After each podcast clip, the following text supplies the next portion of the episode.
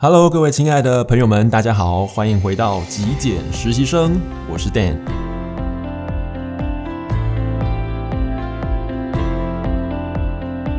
在过去一年多的极简经验当中呢，我最常被问到的问题就是：Dan，为什么你是一个极简主义者？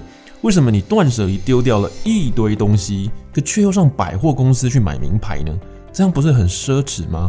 花钱买名牌怎么会是一个极简主义者该有的行为呢？其实每当我听到这些问题的时候呢，我总是充满黑人问号，想对他们说：是在哈罗？没错。但类似这样对于极简或断舍离人士的质疑或是误会，其实一直存在。所以今天的节目上，我就要来跟大家说清楚、讲明白。首先，光看字面上就已经大不同了，极简并不等于极简。好，我知道我这样说，可能很多听众是听不出来的。换一个说法，就说极简呢，并不等于节俭。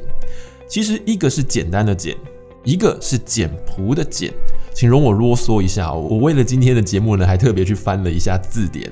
节俭的俭的意思呢是俭者约也，约者蚕素也。好，我知道大家应该听不懂在说什么，我帮大家翻译一下白话。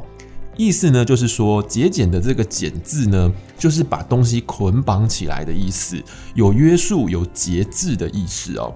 不过，简单的“简”呢，则是完全不相同的。我们再来一次，古文说：“俭者，则也，少也。” OK，我再帮大家翻译一下白话文，意思就是说，简单的这个“俭”呢，它是选择的“择”，或者是减少的“少”。所以说到这边，大家就明白了为什么说极简主义就是一个减法哲学，因为它就是减少的少的概念。所以极简的本意并不是在限制或在物质上面过分的去约束自己的生活，反过来说，它是一种选择，选择最适合现在当下的你的事物。简言之，就是精挑细选。如果我们从少的这个角度来说的话，就是让复杂的事情变简单，例如简化物品的数量。简化做事情的步骤，简化复杂的人际关系，或者是当你想太多的时候，念头也可以被简化一下。所以听到这边，应该就能够明白，极简其实并不等于节俭。说穿了，其实这是两个截然不同的逻辑。极简是以物品与人的关系在做选择。在减少不必要的物品出现在你的生活中，因为那个很定位、很占空间啊，或者是一个东西它的使用频率不高，也是一种资源上的浪费。不过节俭的概念比较是以金钱为绝对的出发点，金钱导向、金钱考量，不大会以人为考量，有一种能省则省，一种缩限生活的概念，所以当然生活品质就不会在考虑范围之内了。不过我想极简也好，节俭也好，它比较像是一种光谱。没有绝对值，发生在不同的人身上，标准也大不相同。那至于大家为什么会那么容易混淆呢？我猜主要的原因呢，就是对于断舍离或极简主义的刻板印象。一般都会认为说，极简主义者好像身边没有太多东西，好像居家空无一物，生活很简朴，或者是过得非常刻苦耐劳，很像台湾阿信那种感觉。但其实殊不知并不是这个样子哦。我举个例子来说，或许你就更容易理解。呃，我们一般都会有去购买笔的经验。一般来说，一个人的原子笔的正常需求量了不起就是两支，一支蓝色的笔，一支红色的笔。超过其实你也用不到。我猜想应该我们的听众朋友没有任何那种特异功能人士哦，就是你可以单手在同一个时间、同一个 moment 握住两支笔，然后一起写字吧。好，换句话说，就是在每一个当下呢，也只能够有一支笔能够做工，能够写字了，对吧？所以，同样的颜色的笔，老实说，留一支就够了，顶多多一支以备什么没水，或者是突然摔到断水的时候呢，可以拿来备用。如果我再讲究一点，也许除了蓝笔、红笔之外，还可以再多拥有一支荧光笔。我想这样子就足够让你做完一本完美漂亮的笔记了。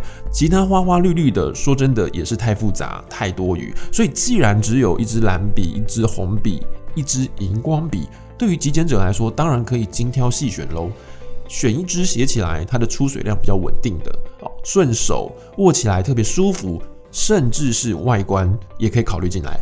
毕竟一支笔的外形好像或多或少也能够去 彰显哦，象征着一个使用者他本人的这种品味，他的美感哦。不过话说回来，要符合这些条件的笔也不一定要非常贵哦，一定要花上很多钱。But 但是它应该就不会是你去餐厅服务生给你拿来填问卷的那种，就上面还会印着那个店家 logo 的，有时候你写一写可能还会断水，出水量很不稳定的那种。所以以一个极简主义者来说，他到餐厅去绝对不会贪小便宜把这种笔带回家，因为只要想到家里头其实还有笔。另外，你带回去之后，你还要花时间去用它，把它消耗掉，就觉得很麻烦。